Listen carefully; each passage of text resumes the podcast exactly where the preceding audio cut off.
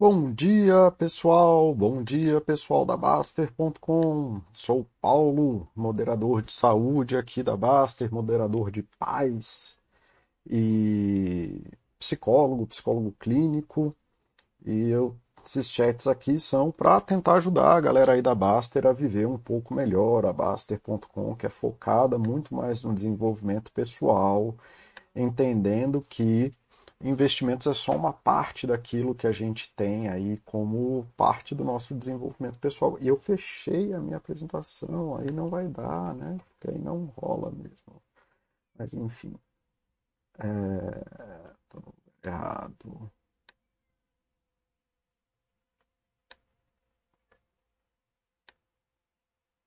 Isso, agora vai. Pronto. É... E hoje é a continuidade do chat que eu fiz na semana retrasada, porque semana passada eu fiz o chat com o Mauro sobre o tema de pornografia, né? Um tema bem delicado, mas um tema bem interessante de falar, que eu gostei muito, até porque eu gosto muito de falar com o Mauro.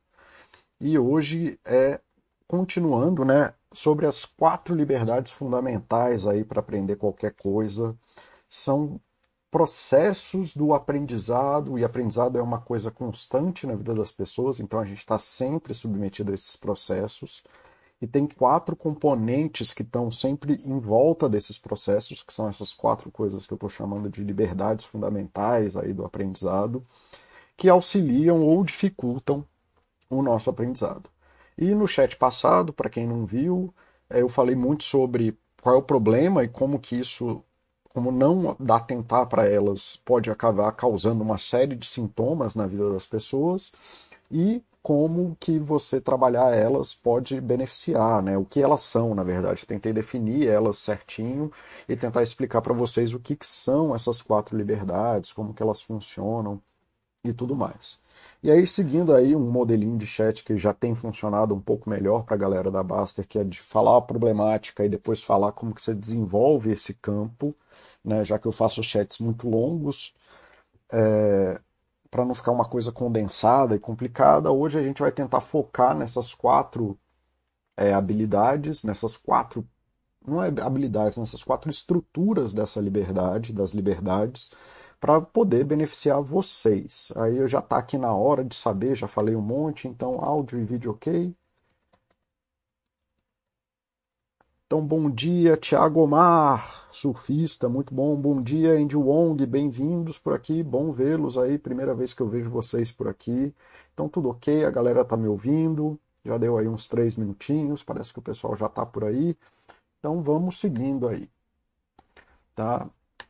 Então, antes de começar, gente, vamos lá, né, fazer aquela coisa que eu odeio fazer, mas que tenho, que eu tenho que fazer. Opa, eu acho que eu errei o slide. Ah, não, tá certinho. Né? Usando as liberdades para aprender novas coisas, ou aprender ou descobrir por que, que você não curte mais tanto aprender alguma coisa que nem você fazia no passado. Tá? Então, é pensando já no chat antigo, quem não viu o chat antigo, já vou deixar o link aqui também. Então, vamos lá. Galeria.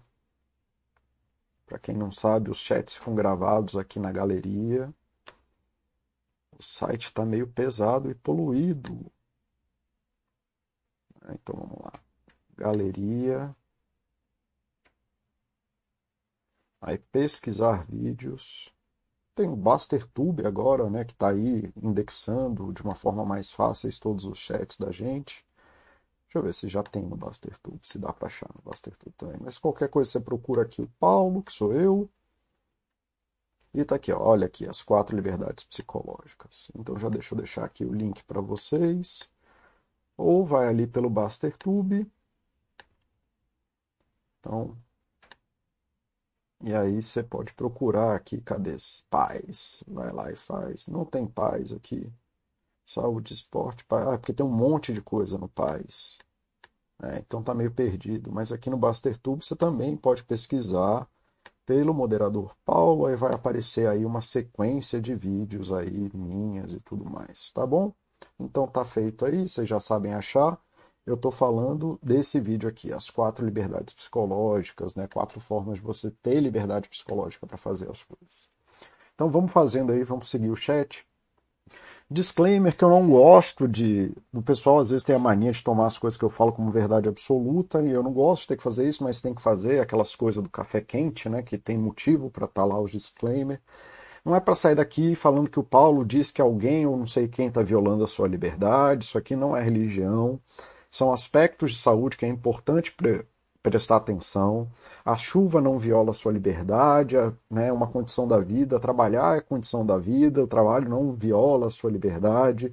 Cuidar de um bebê chorando é condição de parentalidade, não é para ficar maluco. Ficar maluco não te ajuda a ser saudável. Tá? E eu não estou impondo uma definição de liberdade, eu estou usando uma palavra que um dos usos sociais dessa palavra, a palavra liberdade, é, envolve os temas, as coisas que eu estou querendo explicar aqui. Então, eu não estou querendo falar que liberdade é isso, tá? Não, a gente não fica discutindo coisas que só existem no abstrato. Liberdade é uma coisa que só existe no mundo abstrato, tá? Ela não existe no mundo concreto. Ninguém vai ficar aqui discutindo qual é a verdadeira forma de um unicórnio ou de uma fada. Aprenda os significados que eu estou tentando dar aqui, que é muito mais importante do que a palavra, e aí tentar lidar com isso na sua vida de uma forma que promova a saúde. Ficar maluco não é um jeito de ficar saudável, tá?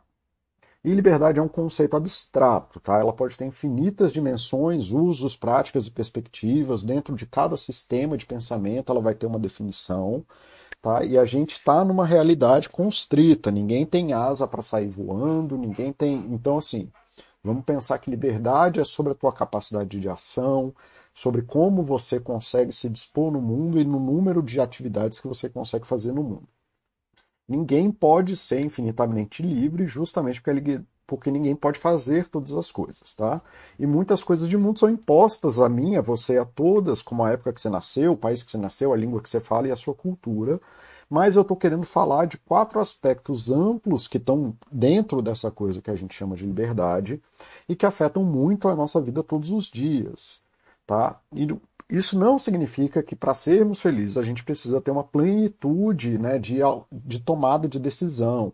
Mas que se a gente começa a corromper demais esses aspectos fundamentais, geralmente começa a aumentar a carga de estresse, a gente começa a ter diminuição do desempenho, começa a ficar agressivo, meio impulsivo, aumentam os erros, diminui a nossa capacidade de lidar com o erro, é, a nossa capacidade de buscar novas soluções, a nossa criatividade, a capacidade de descansar, se engajar positivamente em buscas pessoais e outras coisas. Então é para você entender que existem quatro coisas que você pode monitorar mais ou menos e que essas quatro coisas geralmente ajudam a diminuir essas, esses sintomas aqui muito frequentemente. Não estou falando em casos de adoecimento grave, né, que aí é outra coisa, tal, depende de análises específicas, mas que numa vida normal, se você olhar para esses sintomas de você, eu estou estressado, eu estou com baixo desempenho, eu não estou conseguindo acertar muito, eu estou errando muito, minha capacidade de lidar com erros, toda vez que eu erro, me frustro,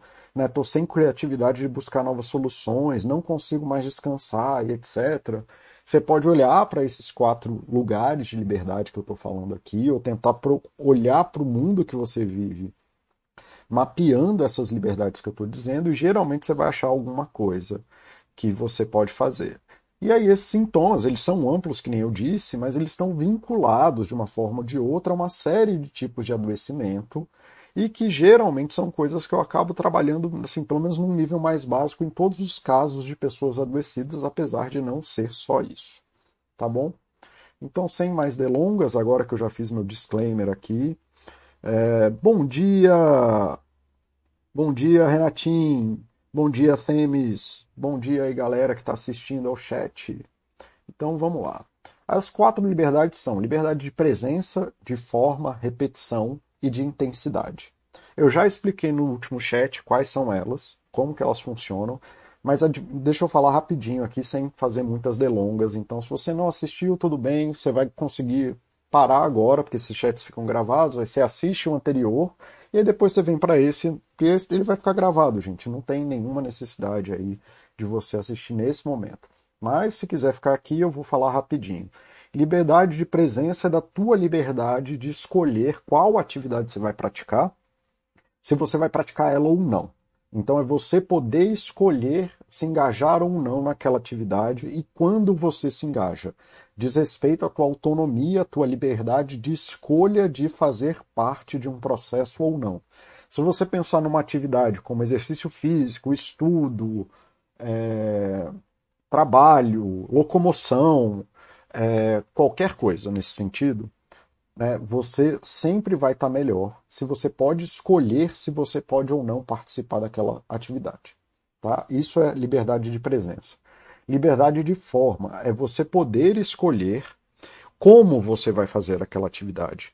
Né? No sentido for, de forma, daquilo que você mexe no corpo. É de você poder escolher se você vai usar a mão direita ou a mão esquerda, se você vai fazer a coisa com a roupa que você quer ou com uma outra roupa, é, se você vai fazer a coisa né, no computador, se você vai escrever digitando no computador, no celular, ou se você vai escrever manualmente, se você vai ler no Kindle, se você vai ler no, no, no livro, etc, etc, etc. Tá? Quando eu falo de liberdade de forma, é sobre a forma que as coisas acontecem no mundo. E você poder executar essas formas de formas diferentes beneficia seu aprendizado. Tá? Essa é a segunda liberdade. A terceira liberdade é a liberdade de repetição. É da capacidade de você poder lidar com as coisas, errar ou acertar e fazer a coisa de novo. Tá? Então, sistemas que permitem que você repita são sistemas bons para você. E sistemas que ficam na coisa de tudo ou nada, de ah, se não for agora não vai, são deletérios para você. Eu não vou entrar muito nessas questões de. Ou vou entrar nos exemplos, mas eu não vou entrar muito nas definições formais, porque essas definições já foram feitas no chat passado. Então entenda que você poder fazer as coisas muitas vezes, ou poder errar e repetir de novo. Então, se você está treinando, sei lá, chute de bola de futebol ou arremesso de bola de basquete, você poder repetir aquela ação várias vezes favorece o teu aprendizagem. Exatamente por isso, porque você pode errar em paz. Tá? Não tem uma pressão de que se você perder aquela coisa vai ser uma, uma perda muito grave. Então, você repetir a coisa e ter liberdade para repeti-la é importante para você. E a outra é a regulação da intensidade e da velocidade que você vai executar a ação ou a atividade que você vai fazer. Tá? Por quê? Porque quando você não tem liberdade disso, isso gera uma âncora que o seu quando você tem uma âncora que que te obriga a andar muito rápido ou muito devagar, o seu corpo começa a se preparar para aquilo antes daquela coisa acontecer. Então, se você sabe que vai ter um dia estressante, geralmente você dorme mal. Então, o futuro, a sua expectativa de futuro, afeta o presente. Então, se você não tem capacidade de controlar esse aspecto da atividade que você está fazendo, de você você está cansado e você vai para uma atividade muito intensa, provavelmente você já vai sentir ansiedade e vai acabar indo mal. É melhor se você está cansado programar para o futuro atividades de baixa intensidade que são capazes se você tem esse controle de você conseguir gerar o fluxo menor para você se manter na atividade do que ficar se estressando quando você está exausto para fazer coisas de alta intensidade. E por aí vai. Então, as quatro liberdades são essas, para quem perdeu no chat passado ou para quem quer aí uma revisão do chat passado. Tá feito. Isso aqui tá claro para vocês? Como eu falei, não quero me estender muito nisso, eu quero fazer mais exemplos e falar de mais dúvidas que vocês possam trazer no chat do que ficar, ficando, ficar falando sobre as definições formais aqui. E aí agora eu queria entrar nisso de falar sobre as coisas, de como trabalhar a liberdade de presença em casa. Né? E aí cada coisa, assim, pelo menos trazendo esses temas que são mais comuns às pessoas, em casa, com os filhos, com parceiro, parceiro, ou com funcionários, ou consigo, né? Então vamos pensar, gente. É, o que, que é liberdade de presença? Liberdade de presença é liberdade de engajamento, né? É você ser capaz de tomar uma decisão sobre você fazer ou não fazer uma atividade. Boa tarde, Repolho, como você está, querido? Tá? Se tiverem perguntas aí, ou se quiserem perguntar exemplos, Paulo, estou com dificuldade em tal atividade, porque é assim, assim, assado, o que, que você acha disso e tal, podem perguntar aí, eu tento ajudar no que for possível por aqui. É, aliás, deixa eu fazer um negócio aqui, eu vou abrir o chat em outra tela que não vai aparecer para vocês, aí eu consigo monitorar o chat enquanto eu faço o chat ao mesmo tempo. Olha que maravilha. Eu, pelo menos, eu acho que eu vou ser capaz de fazer isso. Não sei se eu vou ser capaz de fazer isso. Deixa eu ver aqui. Assistir. O site está muito lento. Então, assim, vamos começar a pensar, enquanto vai abrindo aqui o outro, a outra janela que eu abri, vamos começar a pensar aqui em casa. Né? Como eu disse antes, liberdade não é você poder fazer todas as coisas. Mas às vezes liberdade, né, porque a gente não tem essa capacidade.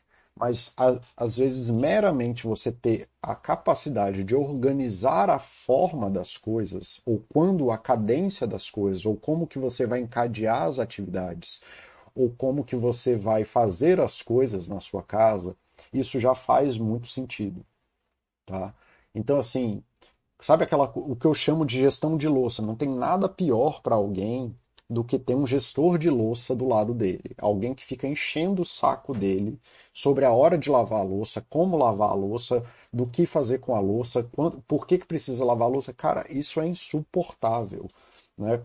Então, assim, quando você está em casa, é importante você ter abertura para entender, mesmo que você tenha que fazer. Ninguém gosta de lavar louça, de lavar roupa, de fazer comida, dessas coisas assim. Ou pelo menos não gosta todos os dias mas você ter liberdade para decidir, não, domingo é o dia que eu faço a comida para minha família. Ou não, eu gosto de fazer a comida na hora que eu chego em casa. Ou não, eu gosto de ir no mercado e você perceber esses movimentos e perceber quais são as horas que favorecem o seu engajamento, ao invés de se botar sob pressão, de tentar se adequar a rotinas perfeitas, ou é, obedecer e impor a rotina dos outros favorece muito, mas muito mesmo que as coisas aconteçam. E pode ter certeza que toda vez que você tiver um gestor de louça do seu lado, que queira que você lave a louça quando você chega em casa, ou lava a louça quando você acorda e tudo mais, e piriri pororó,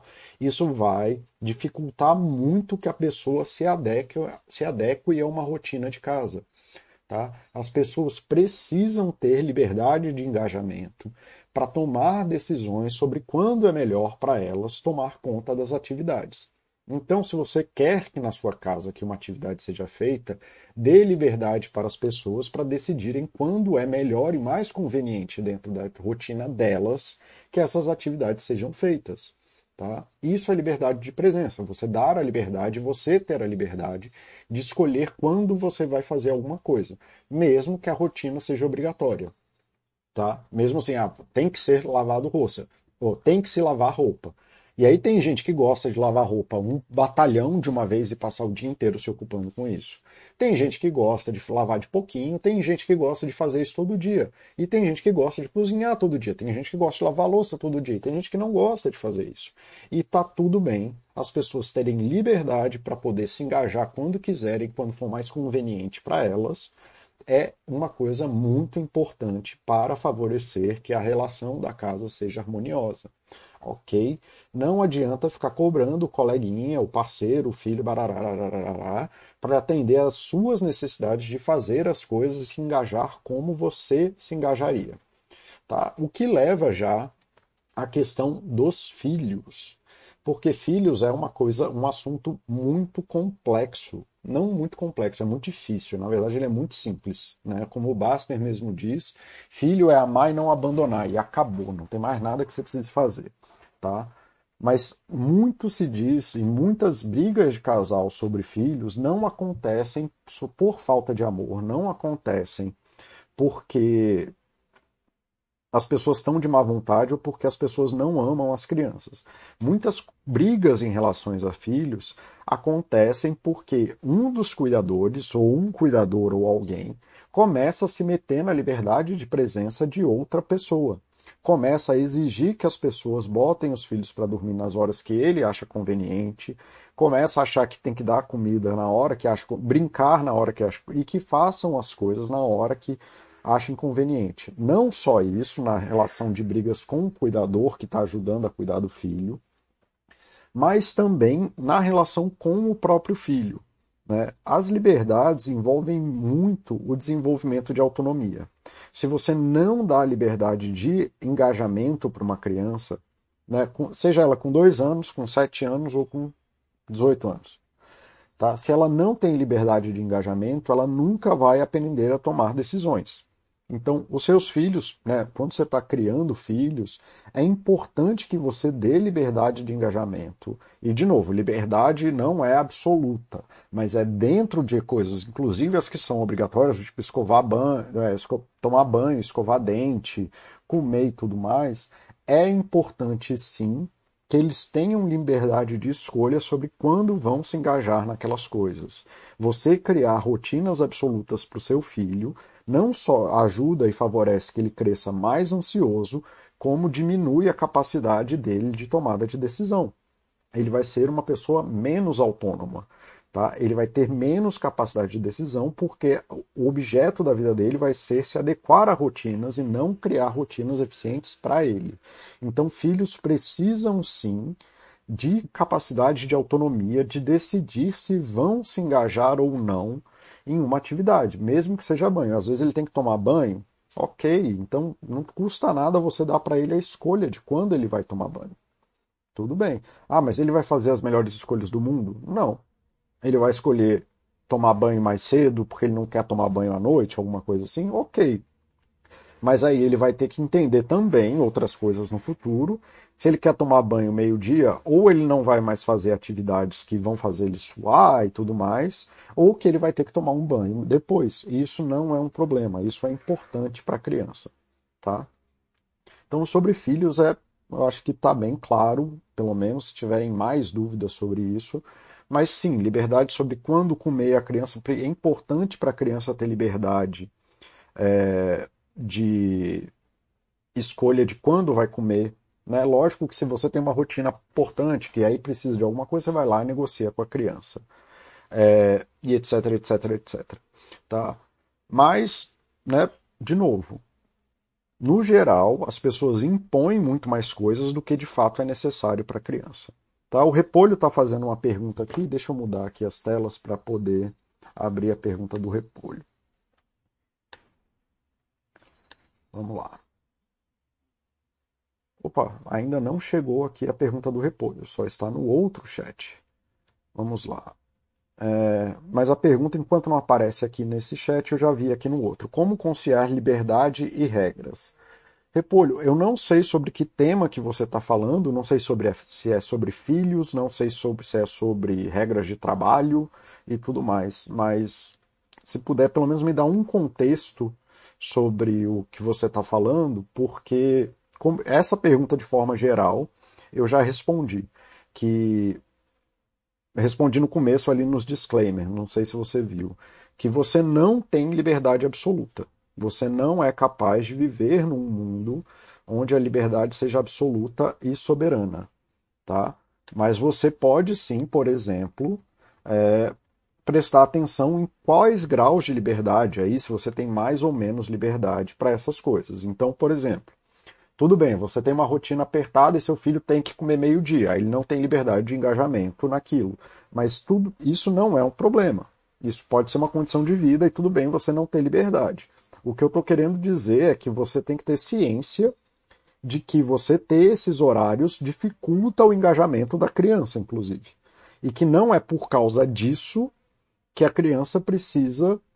É, você precisa gerar rotinas dessa forma para a criança. E que se você gerar uma rotina em que a criança nunca tem liberdade de presença, ou seja, ela nunca tem liberdade para escolher quando ela vai se engajar numa atividade, você vai ter muitos conflitos com essa criança, assim como você teria com um adulto, e assim como você vai favorecer que ela não seja uma criança independente, que ela não seja uma criança autônoma.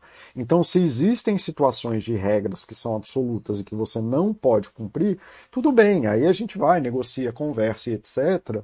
Mas se você tem não consegue favorecer nenhum tipo de liberdade, hora nenhuma, aí você vai ter problema na vida, tá? Quando eu falar de funcionários, por exemplo, o trabalho é obrigatório. Em algum trabalho você vai ter que estar. Tá, é um exemplo. Então você tem regras de trabalho, e mesmo que você escolha um trabalho, você vai ter regras de trabalho. Mas uma coisa é você exigir que a pessoa esteja lá entre 8 e 18 horas, Outra coisa é você monitorar e criar regras para um trabalhador que funcione a cada hora ele ter que fazer alguma coisa. Né, e você esteja ali no que a gente chama de microgerenciamento. E microgerenciamento, só pelo microgerenciamento, não importa o que você esteja fazendo, vai gerar trabalhadores piores, justamente porque eles. Desculpa porque eles vão estar sob o estresse de não ter liberdade de presença. E isso gera ansiedade, depressão, tristeza, falta de motivação, falta de criatividade e tudo isso que eu falei lá atrás. Então, assim, como eu não sei do que você está falando especificamente, fica difícil de eu dar um exemplo específico.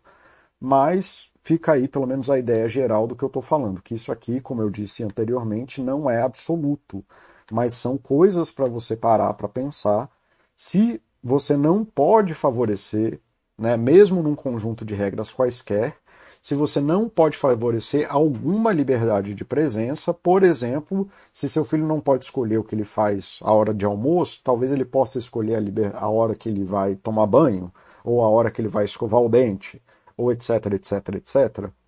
Ou a hora que ele vai fazer o dever de casa. Desde que ele faça, tá tudo bem.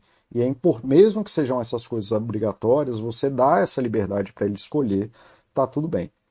Na coisa dos parceiros, a liberdade de presença, para mim, é, o que fica bem um bom resumo assim para passar de como que ela se manifesta é quando você pede ajuda do parceiro, você tem que lembrar que ele precisa ter liberdade de presença para te ajudar. Que ele não é uma, por mais que ele seja seu marido, por mais que ele seja a pessoa que está lá para te ajudar e favorecer a sua vida, ele tem demandas da vida dele e que se você está pedindo ajuda para ele, é importante você dar a opção para ele de quando ele vai te ajudar ou ela vai te ajudar. Lógico que ah, furou o pneu do meu carro, tô precisando. Sim, situações de urgência são urgentes, mas muito claramente, obviamente, não são todas as situações de urgência que, aliás, nem todas as situações são urgentes. Então, quando você pede ajuda do seu marido, e você quer obrigar ele a fazer aquilo que você está pedindo para ele, muitas vezes vai gerar conflito se você não der a liberdade para ele de quando ele pode te ajudar. Se você quiser sempre que, quando você pede alguma coisa, ele ou ela te ajude naquele momento, daquela, daquela hora, vai dar merda. Né? Ah, não, porque eu preciso que você vá no mercado agora. Pô, o cara estava dirigindo, ou a mulher estava dirigindo, e aí ela estava programando um monte de coisa para fazer. Aí, não, mas passa no mercado e compra pão. Você quebrou toda a capacidade da pessoa de se estruturar. Pessoas que fazem pedidos o tempo inteiro uns para os outros, sem reconhecer a liberdade do outro de tomada de decisão e própria organização, como se cada pessoa não tivesse a liberdade para decidir o que está fazendo e quando ela vai se engajar numa, numa coisa ou em outra, isso gera problemas sérios, tanto para quem está pedindo, quanto para quem está é, recebendo essa ordem. Que é uma coisa muito normal e que é, hoje em dia as pessoas parecem que têm pouca educação emocional e acham que quando elas mandam mensagem para uma outra pessoa, elas têm a, a pessoa que está recebendo uma mensagem no WhatsApp tem a obrigação de responder na hora que ela quer. Né? As pessoas têm liberdade de presença, liberdade de engajamento para te responder de acordo com as necessidades delas. Ninguém vive para monitorar quando que você mandou uma mensagem para ela no Tinder ou no WhatsApp ou em qualquer lugar. As pessoas têm a própria rotina e não é função da vida delas ficar olhando para o WhatsApp para te responder só quando você quer, tá? Então parem de exigir que as pessoas vivam em função das suas rotinas, porque elas têm as rotinas próprias e a liberdade de presença favorece, inclusive favorece muito aos relacionamentos, que as pessoas tenham liberdade para responder e se engajar nas mensagens quando elas bem quiserem. Sobre funcionários é a mesma coisa. Você ficar obrigando os seus funcionários a terem rotinas específicas e determinando quais são as rotinas que eles devem fazer é muito deletério para o funcionário. Ah, mas eu sou mecânico de avião. Sim, mas aí a gente está falando que você trabalha com um trabalho de alta periculosidade, que não ter rotinas é complicado. Né? Se você é aeromoça, etc., você precisa obedecer certas rotinas, porque aquilo ali faz parte de procedimentos de segurança e tudo mais, que é a resposta do, do que o repolho está perguntando. Existem situações que são inevitáveis, mas isso não significa que todas as coisas em volta daquela atividade sejam é, regras. Se você criar um sistema que só pode funcionar dentro daquelas regras daquele tempo, no tempo inteiro, você não dá. Então você precisa dar graus de presença, você precisa dar liberdade aos seus funcionários. E você, como funcionário, precisa de liberdade para decidir as coisas que você quer fazer. Qual tarefa você quer se engajar? Qual é o espaço, quando que você vai se engajar naquela tarefa? E de forma voluntária, mesmo nas coisas obrigatórias. Tá? Sim, é sempre a mesma coisa. Eu só estou tentando passar vários contextos para vocês perceberem. E consigo é a mesma coisa. Né? A academia não funciona de forma aberta e, e para todos por acaso, porque se você ficar travando demais os horários da academia, as pessoas têm dificuldade de engajamento. Ah, mas aí eu só tenho o taekwondo lá de 3 às 5 da tarde, não tem outro horário. Sim, aí você vai entender mais ou menos, mas você vai entender que isso é uma coisa que é mais difícil, porque você vai precisar sempre operacionalizar a tua agenda é, em volta daquele horário. Ok, de novo, isso não é contra a sua liberdade. Seria muito legal no mundo ideal, onde a gente pudesse fazer todas as atividades sempre com engajamento livre, mas não é assim que acontece. Mas se você começar a fechar demais a sua rotina, de forma que você não possa mais escolher as atividades que você faz no dia e você vire só o cara da rotina, provavelmente você vai começar a ter ansiedade, você vai encavalar a rotina e vai começar a ter ali uma perspectiva de falha, porque é muito difícil se, você manter uma rotina fixa sempre, todos os dias, o tempo inteiro, porque essas coisas não estão no seu controle. Você poder escolher cancelar coisas, mudar coisas e fazer coisas diferentes em tempos diferentes é importante. Não tem nada pior para uma pessoa do que ter continuamente todos os fins de semana programados para ela. Aí o fim de semana vai virar obrigação. É importante que a pessoa tenha liberdade de escolha de como ela gasta o tempo dela. Se você cria rotinas extremamente fechadas e rígidas, você não está virando uma pessoa disciplinada, você está virando uma máquina. Uma pessoa disciplinada é uma pessoa que no longo prazo passou boa parte do seu tempo ou repetidamente se engajando naquilo. E isso se faz por rotina de aprendizado, não se faz com rotina fixa e rígida. É você criando sistemas que favoreçam que você se mantenha na atividade. E ter liberdade de presença, inclusive, favorece essas atividades. Ok? Tá. Repolho, você não mandou é, mais perguntas sobre isso. Eu não sei se a pergunta ficou travada aqui, porque de vez em quando a pergunta não aparece, mas eu vou seguindo aqui então. Tá? A liberdade de forma, como eu disse antes, é sobre a liberdade de você poder agir no mundo, é como você age objetivamente. É, que é uma coisa que eu gosto muito aqui da Baster, inclusive. Aqui na Baster eu posso fazer o chat que eu quiser, da forma que eu quiser, com o tema que eu quiser, né, na cadência que eu quiser, se eu quiser fazer uma série de 20 chats, se eu quiser fazer um chat isolado, se eu quiser parar tudo e fazer um negócio diferente. É, isso aqui é muito legal e é um dos melhores ambientes de trabalho que eu já tive nesse sentido para favorecer a minha criatividade, para favorecer o meu engajamento, para favorecer como eu lido e como eu faço as coisas. Então eu posso fazer chats super técnicos ou chats super gerais com temas super específicos e tudo mais. E poder fazer tudo isso permite que eu desenvolva vários campos na minha vida. Isso permite que eu me desenvolva muito como psicólogo e como comunicador de saúde. Então, se o Baster chegasse aqui e falasse, não, Paulo, faz aí o mês do cachorro louco de esportes que vai fazer. Eu poderia até fazer, isso não seria um problema. Mais uma vez, Repolho, não é sobre regras e liberdade. Se o Baster quisesse passar essa regra, ele está no direito dele, como dono do site, de pedir de mim o que ele quiser, não tem o menor problema. Eu tenho a liberdade de fazer, não fazer ou sair do site. E tudo bem, não tem problema também eu continuo tendo liberdade para isso, tá? Mas eu sei que se eu fosse fazer isso, né, supondo que eu não sou um especialista em psicologia, supondo que eu não sou um especialista em esportes, que seja, é, e que eu, eu aguentasse lá, ou que esportes fazer é, é, posts e, e chats no tema de esportes não me favorecesse. Né, ou que eu não achasse isso importante que eu fosse fazer isso só pela regra do Baster.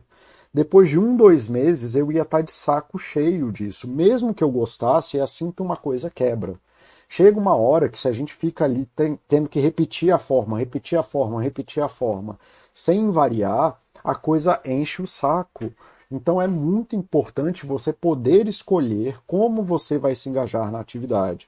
Então você escolhe qual é a atividade que você vai fazer e depois qual é a forma que você vai se engajar nessa atividade. O que leva de novo ao problema dos filhos. Muitos pais, isso é beabá de, de educação em parentalidade que eu faço no consultório. Muitos pais, além de não darem liberdade de engajamento para os filhos, então os filhos não escolhem as coisas que eles querem fazer, eles não escolhem como vão fazer. Então, assim, como eu falei na gestão de louça, tem uma coisa pior do que alguém te obrigando a lavar a louça na hora que a outra pessoa quer é a pessoa determinando a forma que você tem que lavar a louça. Cara, não seja o gestor de louça. O gestor de louça é aquele cara que fica lá no banco do passageiro achando que é o passageiro de rali e que tem que ficar comunicando para a pessoa que está dirigindo tudo o que ela faz. Não tem nada mais ansiogênico que isso. Não seja gestor de louça, não seja Google Maps das pessoas. Isso não faz sentido. Você não é o Waze e a pessoa não tem a obrigação de ficar ouvindo você falar sobre aquilo que você tem que aquilo que você acha sobre ela dirigindo.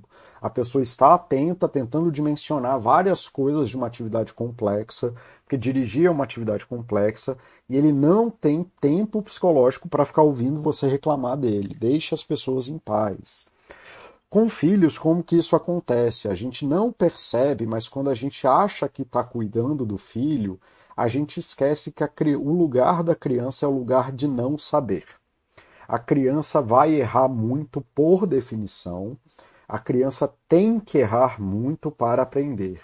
Quando você fica enchendo o saco da criança porque ela está fazendo errado, você está minando a capacidade da criança de aprender, você está tirando da criança a liberdade dela de aprender e está ensinando para ela que tudo que ela faz que não é o que você faz está errado e você cria uma criança vulnerável e ansiosa e insegura. O lugar da criança ela desenvolver formas que sejam adequadas a ela de fazer as coisas. Um exemplo que eu já cansei de dar aqui na Baster é a história do não poder fazer matemática é, contando nos dedos. E aí, aqui no Brasil, eu não sei se ainda tem isso, porque tem muito tempo que eu me separei da pedagogia justamente por isso. É, mas tem Aí a gente fica ensinando a criança que contar nos dedos é errado.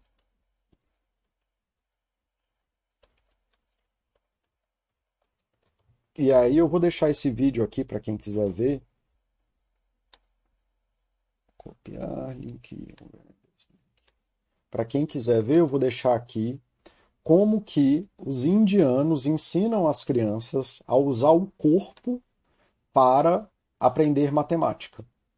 Tá? Eles transformam o corpo da criança num ábaco. Tá? E aí aqui a gente fica falando, ensinando a criança erradamente, falando que se ela usar o corpo para fazer conta, ela nunca vai aprender a contar, quando isso é mentira. Tá? Isso não é assim. Você está privando a criança da melhor ferramenta que ela tem para poder fazer o que ela tem para fazer. Nenhuma criança que não tiver âncoras de realidade, inclusive os próprios dedos, para fazer contas, vai aprender a fazer conta magicamente. Ou se aprender, vai virar uma criança ansiosa. E é por isso que tanta gente odeia matemática, porque a gente quebra a liberdade de forma dela desde criança. As crianças está tudo ok. Usar os dedos para fazer conta não tem problema nenhum. E aí esse vídeo aqui que eu passei dos indianos é um ótimo exemplo de como não tem nenhum efeito deletério sobre isso. Inclusive, você vê as crianças mais novas fazendo movimentos mais explícitos para fazer as contas, e que nas crianças mais velhas esses movimentos já desapareceram. Então não é porque o seu filho está fazendo conta usando os dedos que ele vai fazer isso o resto da vida. E você ficar quebrando a liberdade de forma dele, e na verdade de qualquer coisa. Você está pulando errado, você está correndo errado. É lugar da criança não saber essas coisas. Uma criança não sabe falar então ela não vai saber falar, você não tem que ficar corrigindo a criança o tempo inteiro. De novo, se for erros graves, que você vê coisas, mas é lugar da criança falar palavras erradas. O melhor que você pode fazer com ela é falar de maneira correta. Tá? E aí, com o tempo, os erros mais graves, aí você para e dá atenção para erros persistentes e graves, mas não para todos os erros. Ok? Parceiros, a mesma coisa. Você que fica reclamando do jeito que seu parceiro dirige. Aí, de novo, se ele dirige a 150, quase na contramão, fechando as pessoas, é uma coisa. Mas se você reclama que a pessoa, você não sabe dirigir, porque você não pega o melhor caminho, você não pegou a vaga que eu quis, piriri pororó, você é um babaca que está controlando a liberdade de forma das pessoas. Deixe as pessoas fazerem as coisas do jeito dela. Mesma coisa com funcionários. Não tem por que você ficar reclamando que um funcionário acessa o e-mail ou organiza a agenda antes de fazer a tarefa que você queria fazer, ou que ele responde as coisas de tal forma, ou que ele fala assim, ou que ele fala demais no trabalho. Aí, de novo, um, um funcionário que não, é, não faz o trabalho é uma coisa, mas se o funcionário faz o trabalho e ainda assim ele tem tempo de ir lá levantar, tomar o café dele, ou de ele precisa parar ali durante o trabalho e aí ele para para pensar em não sei o que, e se ele está entregando, essa é a forma que ele aprendeu de trabalhar. Você ficar controlando a forma de trabalho do seu funcionário só vai diminuir o engajamento dele ou, e vai fazer com que ele trabalhe pior. Isso não melhora a vida do seu funcionário e consigo a mesma coisa. Ficar procurando métodos na internet é muito, muito deletério, porque a grande maioria das coisas não tem método para fazer ela acontecer.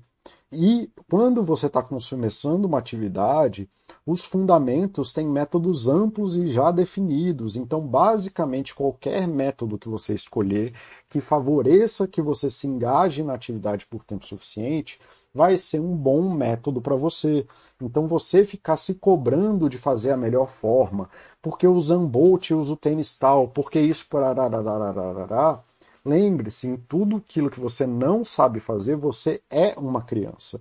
Então você precisa desenvolver métodos, na verdade, que te deem liberdade de forma, para que você possa errar tranquilo e desenvolver as suas formas de fazer a coisa. Não adianta você querer ficar copiando o método da pessoa tal, porque esse é o caminho dela e você não tem nem capacidade de fazer o que a pessoa faz. Lógico que se você é um cara que já está lá num nível avançado e tudo mais, e você quer desenvolver é, uma habilidade específica, aí faz sentido você procurar um método para isso. E mesmo nesse método, você precisa deixar você ter fluência ali um tempo em erro, em errar, até você se adequar a esse novo método sem nenhum prejuízo. Tá? Você vai errar muito e é normal errar. E errar faz parte do aprendizado. E se você não tem nem habilidades para lidar com o erro, isso já diz muito sobre como você foi criado tá bom? Então você, as pessoas terem liberdade de forma, ou seja, elas poderem escolher é, como elas vão fazer a coisa, especialmente no começo de novas atividades, é muito importante. E você controlar a forma das pessoas o tempo inteiro, e aí, de novo, repolho, tirando nas coisas em que existe uma obrigatoriedade. Então, por exemplo, em, quando você trabalha com indústria e tudo mais, é muito comum que na indústria você tenha lugares de segurança para poder fazer uma atividade. Então é comum que você exija da pessoa que ela bote as duas mãos em um lugar para uma máquina de prensa acontecer. Ele tem que apertar dois botões. Poderia ser só um, poderia ser só um. Mas você tem que apertar os dois botões simultaneamente com os dois braços, evita que a prensa esmague o dedo da criatura. Então, nesse sentido, é uma ótima coisa.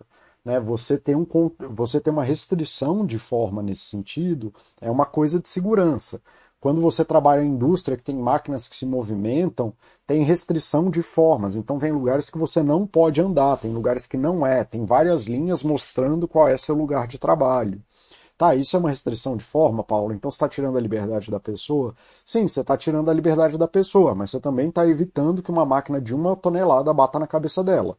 Então tá tudo bem. Eu não estou falando de loucura de liberdade, como eu falei no começo. Né? Você não vai dar liberdade de forma para o seu filho para ele subir no parapeito do prédio e pular da janela. Isso não é liberdade de forma, isso é negligência. Ok? Então vamos lá. E de novo, seu marido está dirigindo a 150 por hora, eu não estou falando para você dar liberdade de forma para ele, estou falando para você não entrar no carro com essa pessoa objetivamente, porque uma pessoa que dirige de forma perigosa fatalmente vai causar um acidente grave e você não tem que estar tá nesse carro. Isso não é liberdade de forma, ok?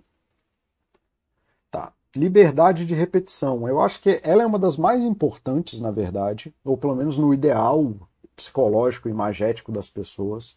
Ela é o mais importante, é, porque as pessoas têm uma expectativa maluca de que eles têm que ser excelentes em tudo no primeiro passo da coisa.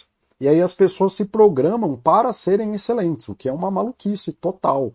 Você não deveria se programar para ser excelente, porque ninguém pode ser excelente em tudo. E ninguém vai ser excelente nem naquilo que gosta. Né? Ninguém vai ser o Usain Bolt, mesmo que corra tantas maratonas quanto quiser. Não faz o menor sentido.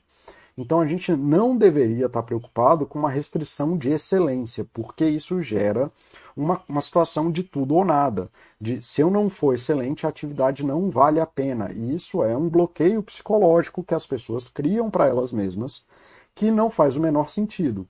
E é um dos motivos pelo qual eu odeio, inclusive, o termo de coach de crenças limitantes. Porque o termo crenças limitantes ele é usado no sentido em que você pode ser excelente, mas que existem crenças suas que impedem o seu desenvolvimento para a excelência. E na verdade, como tudo no mundo, você vai ser medíocre na maioria das coisas. Medíocre é média, tá? E não tem nenhuma vergonha em você ser média na grande maioria das coisas que você faz, você vai ser média e tá tudo bem. Você tem que escolher quais são as coisas que você vai ser excelente. E especialmente para as coisas que você vai ser excelente, você precisa programar repetição. Você não tem que programar excelência. Excelência é uma coisa que decorre de você passar anos, anos, anos, anos e décadas numa atividade. Que nem quando eu falei no chat de alta performance, não existe alta performance em três meses o mínimo que você precisa para começar a pensar em se desenvolver em alta performance é dois anos de preparação. Porque você não vai ter alta performance numa coisa que você é leigo, você está abaixo da média, você não sabe fazer a coisa, você não tem como desenvolver alta performance nessa coisa. Vai precisar de, no mínimo, dois anos de prática de fundamentos para você começar a fazer isso. Então, ter a liberdade de repetição, você ter liberdade não só de engajamento, mas de como você vai repetidamente se engajar nisso, é muito, muito, muito importante. A gente não deveria se é, medir por excelência, mas sim por repetição, de quanto você consegue gerar repetições daquela situação para você e quantos sistemas você consegue fazer para isso. Gerar situações de tudo ou nada fatalmente vão te levar para o nada, porque na tendência de longo prazo as coisas dão errado. Se você está investido em tudo ou nada, você fatalmente vai perder tudo quando acontecer um erro. Então você não tem que estar preocupado com excelência, porque excelência é uma virtude olímpica, é uma virtude de Copa do Mundo. Né? Copa do Mundo não se repete, ou se repete a cada quatro anos. Se você perder agora, você só pode fazer ela daqui a quatro anos. É uma desgraça isso. Tá? Viver assim é uma desgraça você é muito importante você desenvolver sistemas que favoreçam o engajamento de forma repetida nas coisas, inclusive quando você erra. Cara, com filhos, essa é uma das coisas, talvez seja a dica mais importante que eu posso dar para um pai, porque, ou para uma mãe de forma geral. Por quê? Porque crianças são a coisa, a única coisa que uma criança quer é ser amada pelo pai e pela mãe. Uma criança até os 13 anos de idade, mais ou menos, a coisa mais importante que existe na vida dela é ser amada pelo pai e pela mãe. tudo que eles querem é ouvir que o pai e que a mãe ama. Tudo que eles querem é saber que está tudo bem é, na relação deles com os pais. Quando você põe uma criança numa situação de tudo ou nada, em que se ela errar e não puder repetir, ela vai desapontar você, a criança vai ter um colapso. Tá? É isso, é basicamente. Se você põe a, a criança numa situação em que se ela errou ela tem a percepção de que ela não vai, você não vai mais amar ela, de que cada, sei lá, o que, que ela inventou lá, que ela fez naquele momento. E aí ela foi lá, o Roberto Baggio, eu tô entregando a idade aqui, né, gente? O cara errou o pênalti final da Copa do Mundo, dando um chute para a lua. Né? O cara tá lá e chuta para a lua na final da Copa do Mundo. Quando você impede que, a sua, que o seu filho é, possa repetir a ação que ele acabou de fazer errado, porque ele te desapontou, porque, ele, porque você ficou puto com ele, e você bota ele nessa situação de que você não ama mais ele, e ele tem a percepção de que ele não pode fazer nada sobre isso, que ele não pode se engajar de novo na ação, isso vai causar um colapso emocional na criança severo, severo. Então, assim, a liberdade de repetição, de seu filho poder errar, voltar, mudar e agir de outra forma, poder se engajar livremente de outra forma e poder fazer de novo, é super importante para as crianças. As cri... Desculpa. Nenhuma criança precisa ser submetida à excelência. O que a criança precisa descobrir é que sempre que ela errar, ela vai ter uma chance de fazer de novo alguma coisa. Não existe nenhum motivo razoável para você não criar sistemas de repetição. Nada numa vida de uma criança deveria ser definitivo. Absolutamente nada. Ok? E se você ficar criando esse sistema para a criança, ela provavelmente não vai desenvolver maturidade emocional. É muito, muito importante você sempre dar a chance para o seu filho dele pedir desculpas, dele fazer direito. Então, se ele quebrou um copo, dele poder limpar o copo e pegar água de novo. Então, se ele não quer tomar banho e ele falou, não, vou tomar banho e dá birra, não sei o quê, e a hora que ele decide tomar banho, você vai lá e dá o melhor banho no mundo dele. Se ele decidiu não comer, não é tirar a comida dele, é ele falar, agora você quer comer, então agora a gente vai sentar e comer direito que nem dois seres humanos normais. Você tem a obrigação de ser uma pessoa civilizada, não seu filho. A mesma coisa com parceiros. Muitas vezes, em relações de amorosas, as pessoas pedem do parceiro coisas e determinam coisas para os parceiros como se fosse o final da Copa do Mundo. Essas coisas não existem, gente. Coisas dão errado porque elas dão errado. O seu parceiro vai errar com você, ele vai furar com você, ele vai atrasar. Ele não vai poder falar com você numa hora de emergência. Ele tá, provavelmente ele vai estar tá dormindo num dia que você acorde de madrugada que você esteja muito mal. Ele nem sempre vai conseguir, conseguir ele nem sempre vai conseguir atender às suas necessidades.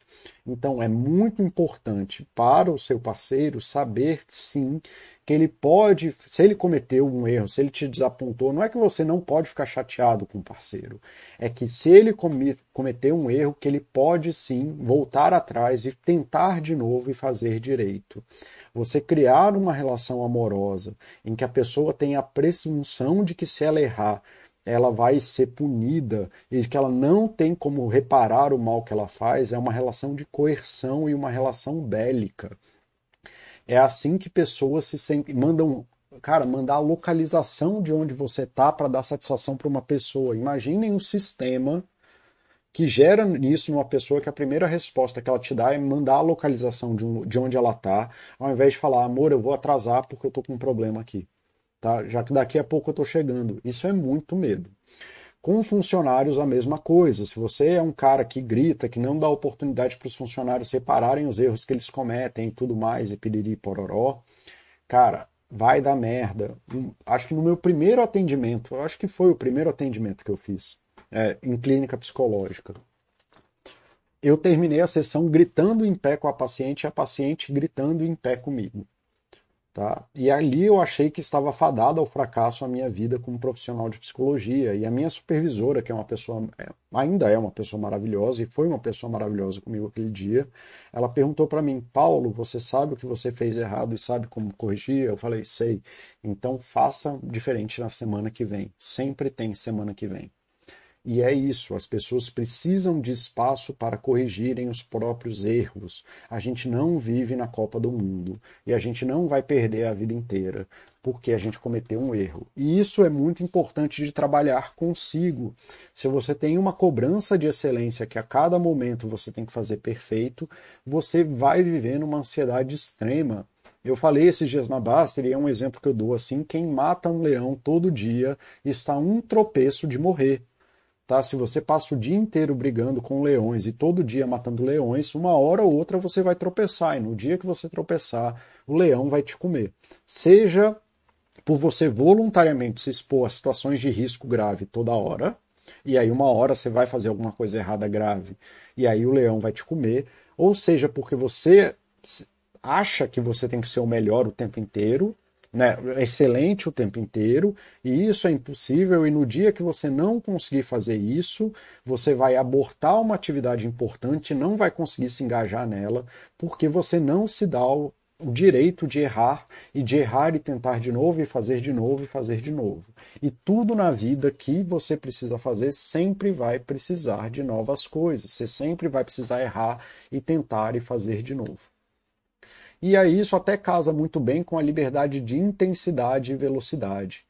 Tá? Nós somos seres é, voláteis. O que, que eu quero dizer com isso? Nós somos seres que temos variações e nós mudamos ao sabor das ondas. Pessoas com fome são diferentes de pessoas que acabaram de comer. A pessoa que dorme não é a mesma pessoa que acorda. A pessoa cansada não é a mesma pessoa que ah, que está descansada. A pessoa que está faminta e tem comida na dispensa de casa não é a mesma pessoa se ela estivesse faminta e a geladeira de casa tivesse queimado. A pessoa que tem segurança de ter água em casa não é a mesma pessoa que tem, que tem a insegurança de ter água em casa. Isso eu estou falando, não estou nem falando de pessoas diferentes, eu estou falando da mesma pessoa, tá? A mesma pessoa, botada em contextos diferentes, em situações diferentes, em necessidades diferentes, faz coisas diferentes. Nós somos pessoas que somos diferentes, mesmo em relações a nós mesmos a todos os instantes. Já cansei de falar aqui na Baster, não tomem decisões complexas durante a noite. À noite, depois de um dia de trabalho, depois do estresse do dia do trabalho, você tem uma tendência, não que isso seja obrigatório, mas você tem uma tendência a tomar decisões mais contundentes e mais resolutivas, ao invés de tomar decisões mais poderadas e que avaliam melhor a situação. Então, você poder variar a intensidade com a qual você se engaja em uma atividade é muito bom. Você poder olhar assim e falar, cara, eu não tenho força para poder lidar com um problema complexo hoje. A gente pode começar a abrir esse problema para eu compreender o que está acontecendo, então eu não vou me engajar muito nisso, mas eu vou entrar em contato com ele eu vou estudar 8 horas da noite, mas eu não vou estudar me cobrando de coisas que eu não tenho capacidade de fazer. Eu vou estudar apenas partes leves, vou fazer revisão de conteúdos que eu já conheço, vou responder questões que eu já estou habituado, talvez para fixar coisas que já estão muito mais perto do que eu sou muito habilidoso, porque eu não estou em condição física de fazer as coisas. Né? Muito perguntam aqui na Bastard, ah, o que eu faço para poder estudar até meia-noite? Nada, você descansa. Tá? Eu sou a favor de descansar, mas se quer estudar até de madrugada, estude com liberdade de intensidade. Você não vai render o seu máximo às duas horas da manhã. Você precisa ter liberdade de intensidade porque você varia, as suas condições psicológicas variam. Tá? Você com fome tem menos capacidade de lidar. E se por algum motivo você não pôde comer direito, não adianta você nem ir para academia. Você está correndo mais risco de desmaiar do que ir para academia. Talvez seja melhor ir andando para a padaria e comer alguma coisa. Tá? Se você tem uma cobrança de alta intensidade, você está fadado ao fracasso ou ao burnout. Inclusive, é assim que começa o burnout. Tá? Como que isso funciona com filhos? Né? Com filhos, você precisa desenvolver sistemas com seus filhos. Que permitam variações de intensidade, que você comunique a intensidade das coisas para ele, das suas necessidades de intensidade e que seja adequada às capacidades de intensidade dele.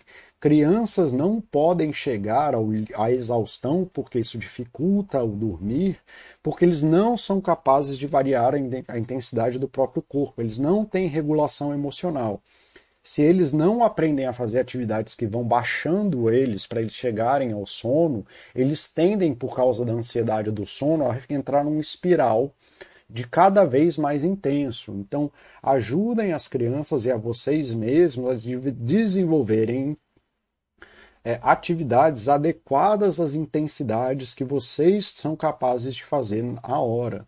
Nem sempre, nem todo dia vocês vão ser capazes de variar, de fazer o seu máximo. É super importante vocês terem a capacidade de variar a intensidade das coisas, tá?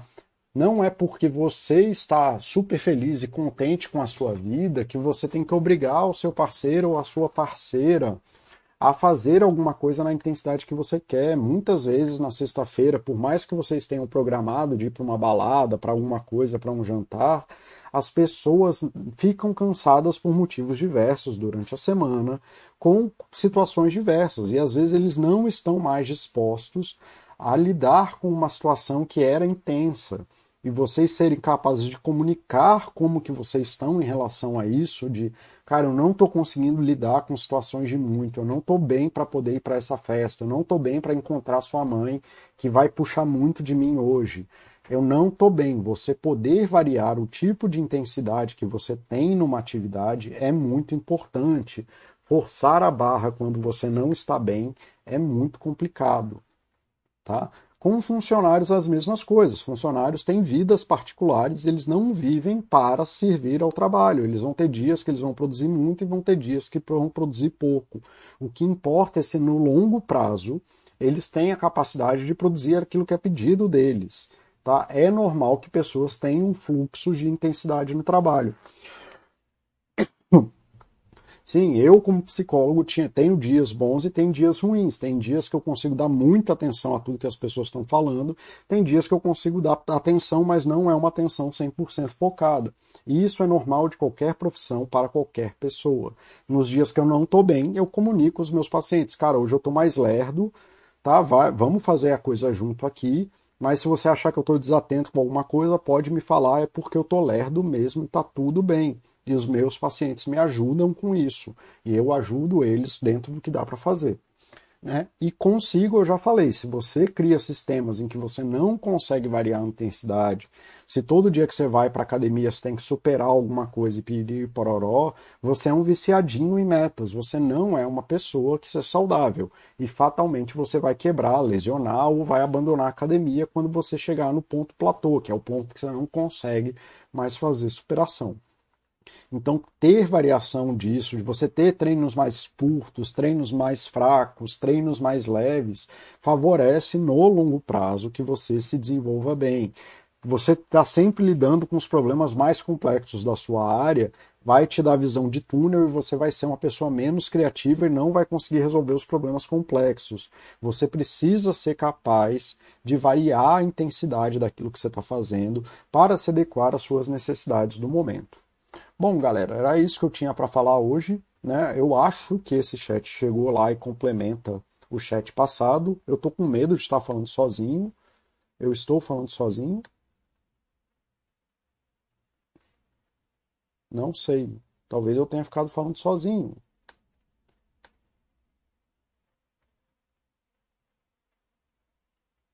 Caraca, eu fiquei falando sozinho. Ah, não, acho que o chat foi inteiro. Eu não fiquei falando sozinho, eu acho, eu espero. Não sei. Bom, seja como for, agora já foi, eu não vou dar o chat todo de novo. Alguém me mandou mensagem me avisando que eu estava falando sozinho, que o chat tinha caído? Não. Bom. Ah, vocês estão aí. Ufa. Tá? Nossa, eu, sério, eu tive um mini piripaque aqui de eu ter passado meia hora falando sozinho, que nem um louco. Cara, nossa, sério, suei agora. É... Nossa, eu juro, agora eu perdi o centro. Então vamos, vamos voltar devagar aí, vamos variar a intensidade, porque eu perdi o centro agora mesmo de ter passado 40 minutos, sei lá quanto tempo falando sozinho. É, ok. Então, galera, era isso que eu tinha para falar hoje. É, mais uma vez aí, Repolho, você que perguntou, não é exatamente sobre a liberdade, mas como você pode fazer buscas de liberdade, levando em consideração é, essas coisas né? E como essa, buscar essas liberdades, então buscar a liberdade de forma, buscar a liberdade de, de engajamento, né? de presença, a liberdade de repetição e a liberdade de intensidade, favorecem que você esteja no processo de aprendizagem da vida e que muitas vezes aquilo que a gente reconhece, pelo menos na vida cotidiana, como estresse é porque alguma dessas liberdades foram corrompidas. Isso que você chamou de regras, Repolho, são coisas que corrompem essas liberdades e por isso que é muito difícil se adequar a elas. Tá? É muito chato mesmo, a gente odeia regras por conta disso. Tá? Bom, galera, era isso que eu tinha para falar para vocês. Vou só esperar o chat acabar aqui. Eu já encerrei o vídeo. Vou